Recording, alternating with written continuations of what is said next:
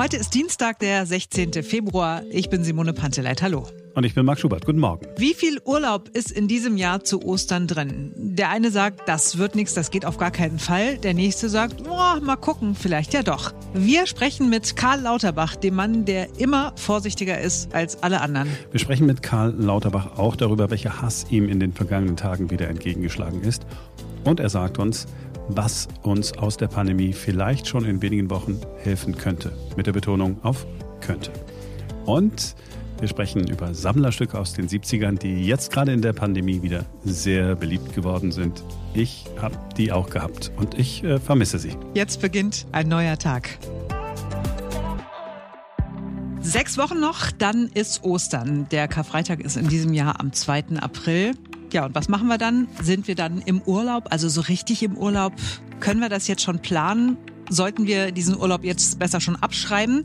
Es gibt sehr, sehr viele Fragen, aber es gibt noch keine eindeutigen Antworten. Seit am Wochenende der sächsische Ministerpräsident Kretschmer gesagt hat, dieses Jahr wird das nichts mit Wegfahren über Ostern.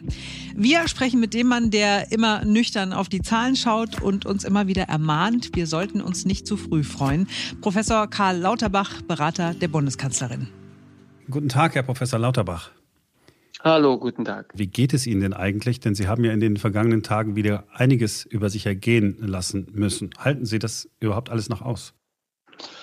Ich muss offen sagen, dass mich das so ein bisschen also auch jetzt äh, bestürzt hat, wieder wie, wie das zugenommen hat. Also in der ähm, Sommerzeit, also Anfang Herbst, als ich der erste war oder einer der ersten war, die vor der zweiten Welle gewarnt haben. Ich war ja nicht der Einzige, sondern andere hatten das ja auch gemacht. Christian Drosten hat das sehr klar gemacht, aber auch äh, andere, Melanie Brinkmann. Aber zu dem Zeitpunkt hatten wir sehr viel Hass und Häme zu ertragen, dann war es aber besser geworden. Und äh, jetzt nimmt das wieder deutlich zu. Das hat offenbar damit zu tun, dass wir jetzt quasi vor einer möglichen dritten Welle warnen. Und also, dass natürlich die Bevölkerung auch nicht versteht, die Fallzahlen sinken und trotzdem kommen keine Lockerungen und also wird sogar ein niedrigerer Grenzwert also beschlossen, den ich für richtig halte, für den hatte ich mich auch mit eingesetzt. Aber da hat die Hasswelle dann nochmal eine ganz neue Dimension erreicht und das hat mich erschrocken und ich reagiere halt also so gut ich das kann mit Anzeigen und äh, dergleichen, aber schön ist es nicht. Das glaube ich. Haben Sie zwischendurch mal gedacht, okay, ich habe hier eigentlich wieder eine schlechte Nachricht, ich würde sie verkünden, ich rufe lieber einen Kollegen an und sage ihm, komm, kannst du das diesmal nicht veröffentlichen, weil dieser ganze Hass, ich kann es nicht mehr aushalten? Nee, das denke ich nicht. Also äh, für mich ist das Wichtigste, dass wir hier allesamt, und das sind ja viele, einen guten, einen einigermaßen guten Job machen, diese also äh, Krise zu bewältigen. Das ist uns ja nicht leichter gemacht worden sage ich ganz ehrlich, ich bin auch von der Beschaffungsstrategie der Impfstoffe der EU enttäuscht. Das macht uns das Geschäft hier deutlich schwerer, weil sonst wären wir schneller zu einem besseren Umstand gekommen. Und daher müssen wir alle also zusammenhalten, müssen versuchen, das Beste aus der Situation zu machen. Aber dass man sich zurückzieht, wenn es besonders kritisch ist, das ist für mich keine Denkweise, weder als Politiker noch als Wissenschaftler noch als Arzt. Dann komme ich äh, zu einem Thema, das äh, seit einigen Tagen äh, diskutiert wird, spätestens seit dem Wochenende, seit der sächsische Ministerpräsident gesagt hat, also den Osterurlaub, den könnt ihr euch abschminken. Ich ahne Ihre Antwort. Ich frage trotzdem einmal ganz neutral, wie stehen die Chancen, dass wir Ostern in Urlaub fahren können oder sollten? Also rein epidemiologisch betrachtet, glaube ich persönlich, sind die Chancen, dass wir einen äh, also äh, nennenswerten großen Osterurlaub uns leisten können, ähm, gering, muss man ehrlich sagen. Und zwar deshalb, wir haben zwar sinkende Fallzahlen, das ist aber trügerig, weil gleichzeitig die Zahl der Mutationserkrankten, also mit Covid ständig zunimmt und zwar exponentiell zunimmt. Und wir müssen damit rechnen, dass also bis Mitte März die Gesamtfallzahlen sinken, aber dann wieder steigen werden. Weil dann ist der Anteil der Mutationen schon so hoch, dass dann tatsächlich also diese ansteckenderen Varianten also sich ihren Weg suchen werden. Und ich glaube, dass wir dann sehr leicht also in eine Situation kommen, dass wir wieder ansteigende Fallzahlen haben. Dann kommt Ostern. Und wenn wir dann in Urlaub fahren würden, dann wäre das eine Einladung für die dritte Welle. Das ist das Problem, was ich da sehe. Von daher ist das sicherlich keine schöne Nachricht. Und also es ist auch natürlich also klar, dass man das ungern so früh schon sagt, aber die Menschen wollen ja auch planen. Die Menschen wollen ja wissen, Also worauf können wir uns einstellen? Und realistischerweise sehe ich hier sehr wenig Spielraum für Osterurlaube. Ich glaube tatsächlich, dass in ganz Europa zu dem Zeitpunkt die Fahrzahlen wieder steigen können. Und wenn Sie sagen, ähm, Sie glauben das, dann denken Sie sich das nicht aus, sondern es gibt Berechnungen, die Sie angestellt haben, die auch Kollegen von Ihnen anstellen. Genau, das sind Berechnungen, die also werden also von also Epidemiologen gemacht, von Wissenschaftlern, äh, insbesondere also auch britischen Wissenschaftlern, die das Infektionsgeschehen dort kennen und sich jetzt mit unseren Zahlen beschäftigen. Also und wir sehen beispielsweise diesen Trend, dass es also sagen wir mal ab Mitte März also wieder anfängt zu steigen. Das sehen wir in Rechenmodellen, die wir zum Beispiel anwenden auf der Grundlage der Veränderung der Zusammensetzung Mutationen, Nicht-Mutationen in Baden-Württemberg. Also das, was ich jetzt sage, äh, ich sage das ja schon eine ganze Zeit, bestätigt sich von allem, was wir bisher sehen, auch in den Fallzahlentwicklungen in Baden-Württemberg. Das ist deshalb von Bedeutung, weil in Baden-Württemberg die also Sequenzierung auf Mutationen am vollständigsten ist. Ja, ähm, es sind schlechte Nachrichten. Wie sieht denn das Best-Case-Szenario aus? Also etwas, was ich also als unterschätzte und sehr wichtige Hilfe betrachte, wo wir viel zu wenig machen. Das ist tatsächlich der Einkauf von Schnelltests. Die Schnelltests werden in Deutschland relativ spät zugelassen. Da sind wir nicht vorne dran, sondern eher langsamer. Und auch die Produktionskapazität also ist noch nicht dramatisch. Aber also wir wissen von den also Wissenschaftlern, das also sage ich auch schon seit Monaten, die sich mit Schnellteststrategien beschäftigen, die man selbst macht als zweimal testen pro Woche in den Betrieben und zweimal testen pro Woche in den Schulen, dass das einen großen Unterschied macht. Und da hätten wir ja eine Möglichkeit, weil die Tests sind nicht so teuer, die können vom Staat subventioniert werden. Also wenn gut angeleitet wird, wie diese Tests gemacht werden, dann könnte das tatsächlich nochmal einen wesentlichen positiven Einfluss haben. Das muss dann aber wirklich auch flächendeckend gemacht werden und vor allen Dingen, das nutzt nur, wenn die Tests sehr regelmäßig gemacht werden, also zweimal pro Woche. Dann brauchen Sie natürlich viele Tests, das sind also dann riesige Volumen, aber das können wir uns leisten und das würde tatsächlich hier dramatisch helfen. Es muss organisiert sein, bevorzugt in den Betrieben und in den Schulen. Sie sind ja Mediziner, aber ich höre nun seit Monaten aus der Politik äh, immer wieder und auch von, von anderen Experten, ja Mensch, diese Schnelltests, äh, die es da jetzt gibt, also wir meinen diese, ne, innerhalb von, von 15 Minuten, ah ja, die Leute können das nicht richtig anwenden, weil die es nicht schaffen, sozusagen die Watte bis hinten in den Hals äh, zu schieben. Da sagen Sie, Mensch, am Ende des Tages, es kann doch jeder machen. Äh, jeder machen kann es nicht, aber die Schnelltests also sind ja jetzt verändert worden zum Selbsttesten. Der wird ja nur im vorderen Nasenbereich gemacht oder als Gurgeltest. Und diese Tests sind also äh, auch von der Charité zum Beispiel untersucht worden und die Ergebnisse sind klar, die, die Schnelltests sind gut genug. Die besten Schnelltestwissenschaftler, die es gibt, also, äh, also die berechnen, wie groß kann der Beitrag sein. Der beste überhaupt diesbezüglich ist Michael Mina von der Harvard School of Public Health der kann klar belegen, dass mit dem, was die Schnelltests an Genauigkeit bringen, zweimal pro Woche eingesetzt, also tatsächlich hier eine deutliche Verbesserung der Situation äh, erreicht werden könnte. Und ich glaube, dass das für uns wichtig werden könnte. Sie haben ja Kontakt zur Politik. Ähm, hört man da nicht auf Sie und sagt, ach nee, komm, ja, ich weiß, ja, Herr Professor Lauterbach, es ist ja in Ordnung mit den Schnelltests, aber wir haben sie einfach nicht, aber wir können es nicht öffentlich sagen oder woran liegt es? Also zunächst einmal über interner im politischen Umfeld spreche ich natürlich gar nicht, das ist klar.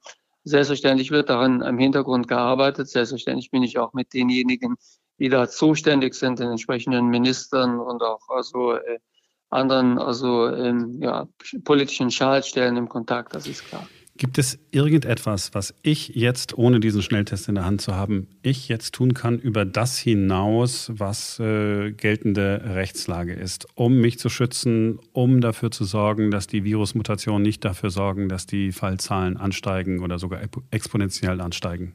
Die Bürger haben nur die Möglichkeit, wirklich also die Abstandsregeln genau einzuhalten. Wir müssen die Abstandsregeln möglicherweise, wenn die Mutationen hier in Deutschland sind, nochmal anpassen. Und was auch, also äh, ich jedem empfehle, FFP2-Masken zu nutzen. FFP2-Masken machen einen großen Unterschied. Also die Alltagsmasken sind für die Mutationen zu schwach, muss man sagen. Also das ist äh, bevorzugt, muss man mit, mit medizinischen Masken dann arbeiten. Medizinische Masken, die eng sitzen, äh, insbesondere gute FFP2-Masken. Das wäre das, womit sie sich selbst und andere am besten schützen. Und nicht nur da, wo es Vorschrift ist, sondern lieber immer, wenn ich äh, auf Menschen zulaufe, lieber einmal die Maske zu ja. viel aufhaben als einmal zu wenig. Genau, wenn man schon Maske trägt, dann eine so gute Maske wie möglich. Äh, Herr Professor Lauterbach, ich ähm, traue mich nicht nach dem Worst-Case-Szenario zu fragen, weil das haben Sie ja schon, schon angedeutet. Die Fallzahlen steigen ähm, wieder ein bisschen an, die Mutationen verbreiten sich. Osterurlaub ähm, als vernünftiger Mensch einfach nicht planen und auf den Sommer warten und dass mehr Impfstoff da ist. Genau so ist es. Der Sommer wird eine deutliche Erleichterung bringen. Ich hoffe immer noch, dass wir einen wirklich guten Sommer bekommen. Aber wie, es soll ja immer gesagt, und das bin ich nicht allein, der sagt, wir sind in den schwersten Monaten der Pandemiebewältigung. Herr Professor Lauterbach, danke, dass Sie sich auch für uns äh, Zeit genommen haben und äh, lassen Sie sich nicht unterkriegen. Passt das? Das passt. Also wird, wird auch nicht passieren. Ich danke Ihnen sehr. Bis demnächst. Tschüss. Danke Ihnen. Bis bald. Ciao. Also ganz ehrlich, natürlich gefällt mir das null, was er sagt. Also ich würde wie alle anderen auch super, super gerne über Ostern verreisen wollen. Auf der anderen Seite, auch wenn es mir nicht gefällt, ich glaube Karl Lauterbach. Und der sagt ja so eine Sachen nicht, weil es ihm irgendwie äh, Spaß macht, den Miesepeter zu spielen. Der ist Wissenschaftler und hat leider auch schon sehr oft Recht behalten mit dem, was er gesagt hat. Also vielleicht sollten wir den Tatsachen ins Auge sehen, face the facts und einfach einen Haken an den Osterurlaub machen. Das ist beschissen, aber je besser wir jetzt performen und je mehr wir uns jetzt zusammenreißen, desto eher kriegen wir hoffentlich auch unser normales Leben wieder zurück und schlittern nicht wieder in die dritte, vierte, fünfte, siebte, neunte, zwölfte Welle. Ja, gerade bei äh, Karl Lauterbach habe ich auch gedacht, okay, warum sollte ein Mann sich jeden Tag, jeden Abend, jeden Morgen, jeden Mittag neuen Anfeindungen aussetzen wollen und irgendetwas behaupten, nur weil er ähm, äh, Lust hat, irgendwie irgendwem was schlecht zu reden. Das ist doch alles völlig abwegig. Äh, mal ganz abgesehen davon, dass das falsch ist, diesen, äh, diesen, diesen Mann äh, zu beschimpfen. Man kann ja möglicherweise anderer Meinung sein. Aber er ist ja auch nicht alleine. Es sind ja die meisten anderen Virologen sagen, es ist einfach besser, jetzt vorsichtig zu sein. Und ich bin doch lieber dreimal zu vorsichtig ähm, als einmal zu wenig. Ja. Gucken wir nochmal auf diese Schnelltests für zu Hause. Die gibt es noch nicht, aber das Bundesinstitut für Arzneimittel rechnet damit, dass Anfang März, und das wäre dann ja schon in zwei Wochen, 30 verschiedene Tests für zu Hause auf den Markt kommen. Was die kosten werden, ist im Moment noch nicht klar, aber Karl Lauterbach hat ja auch gesagt, das wird bezahlbar sein. Das Prinzip jedenfalls ist dasselbe wie auch bei den Tests mit den langen Stäbchen. Ne? Da wird einfach äh, analysiert, ob Bausteine des Virus in Nase oder im Rachen sind. Warum dauert es so lange? Ja, weil natürlich niemand will, dass äh, Tests verkauft werden, die am Ende des Tages nicht wirksam sind. Aber die Zulassung steht nur noch wenige Tage bevor. Wenn man so ein bisschen rausgehört hat, dann ist Karl Lauterbach auch jemand, der im Hintergrund schon mal sagt, so Leute, jetzt kommt mal langsam äh, aus dem Quark. Und vielleicht wird das dann der Gamechanger.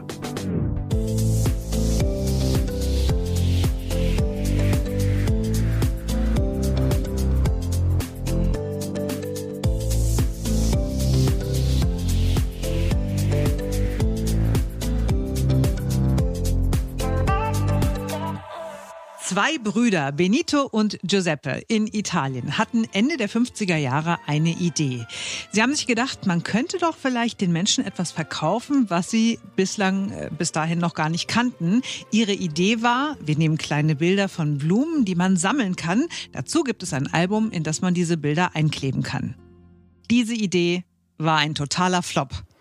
Aber die Brüder, die eigentlich einen Zeitungsvertrieb in Modena hatten, wollten nicht aufgeben und haben es 1961 wieder versucht. Wieder mit Sammelalbum, wieder mit kleinen Bildchen, aber diesmal waren es 90 Bilder mit Spielern italienischer Fußballmannschaften. Und das war ein Erfolg. Das Panini-Album war erfunden Panini heißt es, weil die Brüder Panini mit Nachnamen heißen. Wie es dann weiterging, wissen wir. In Deutschland gab es 1970 das erste Panini-Album mit den Spielern der deutschen Fußballnationalmannschaft und danach regelmäßig zu jedem Turnier. Es war dann nicht nur Fußball, es gab dann noch viel mehr. Star Wars zum Beispiel oder auch das Captain Future Panini-Album, alles Mögliche. Ich hatte sowohl Star Wars als auch äh, Captain Future. Und diese Fußballnationalmannschaft natürlich auch. Panini gibt es inzwischen in 120 Ländern. Panini macht einen Umsatz von einer halben Milliarde Euro auf der ganzen Welt pro Jahr. Und eine Corona-Edition hat es in Hamburg zum Erfolg geschafft. 200 Hamburger Prominente haben ihre Lieblings-Corona-Maske angezogen, haben ein Foto gemacht und daraus sind Panini-Bilder und ein Sammelalbum geworden. Mit dem Heft soll die Kultur- und Clubszene in Hamburg unterstützt werden. 100.000 Euro sind schon fast zusammengekommen. Ich hoffe, da sind auch wirklich alle Bilder gleichmäßig verteilt. Ich weiß von früher, und das kennt jeder, der mal so ein Panini-Album hatte, ja. dass am Ende immer Bilder fehlten. Die waren nie in der Tüte drin. Aber Mathematiker in der Schweiz haben sich das vor ein paar Jahren mal angeguckt und das Ergebnis war, Panini betrügt nicht. Also sie haben belegt, dass es ganz normal ist, dass die Wahrscheinlichkeit, ein Bild zu bekommen, das man noch nicht hat, einfach abnimmt, je mehr Bilder schon eingeklebt sind. Ja, es scheint auch ein bisschen äh, logisch zu sein. Und äh, diese Forscher haben dann auch noch diese komplizierte Formel verfasst, die zeigt, wie man am schnellsten zu allen Bildern in einem Album kommt. Ich würde sagen, wow, ich erzähle es sofort hier. Ich habe es bloß nicht verstanden. Das ist so richtig kompliziert. So, ich würde sagen, wir hören jetzt auf, oder? Schöner wird es heute nicht mehr. Nee, das stimmt. Eine, eine Frage habe ich noch. Hast du auch ein äh, Panini-Album mal Ja, natürlich. Also die gab es ja auch immer in den, in den Supermärkten. Ne? Ich weiß gar nicht, ob das die Original-Panini-Alben war oder waren oder ob das äh, von den Supermärkten Ach, so eine Abklatsche. Die Duplo-Variante gab es auch mal. Auf jeden Fall habe ich 1990 ganz eifrig gesammelt, als hier Lothar Matthäus und Andi Brehme und Jürgen Klinsmann und so. Ich war in alle verliebt, alle gleichzeitig. Sehr schön, cool. ähm, das war echtes, äh, echtes Brainfood. Wir haben dich wieder ein bisschen äh, besser kennengelernt. Und wieder einmal bin ich dir sehr, sehr peinlich, Marc Schubert. Nein, deutsche Fußballer gut zu finden ist, ist ja völlig vernünftig. Alle zwei Jahre, wenn es äh, denn gut läuft, wäre es ja ganz hilfreich. Das war's für heute. Ähm, morgen ist wieder ein neuer Tag. Bis dahin.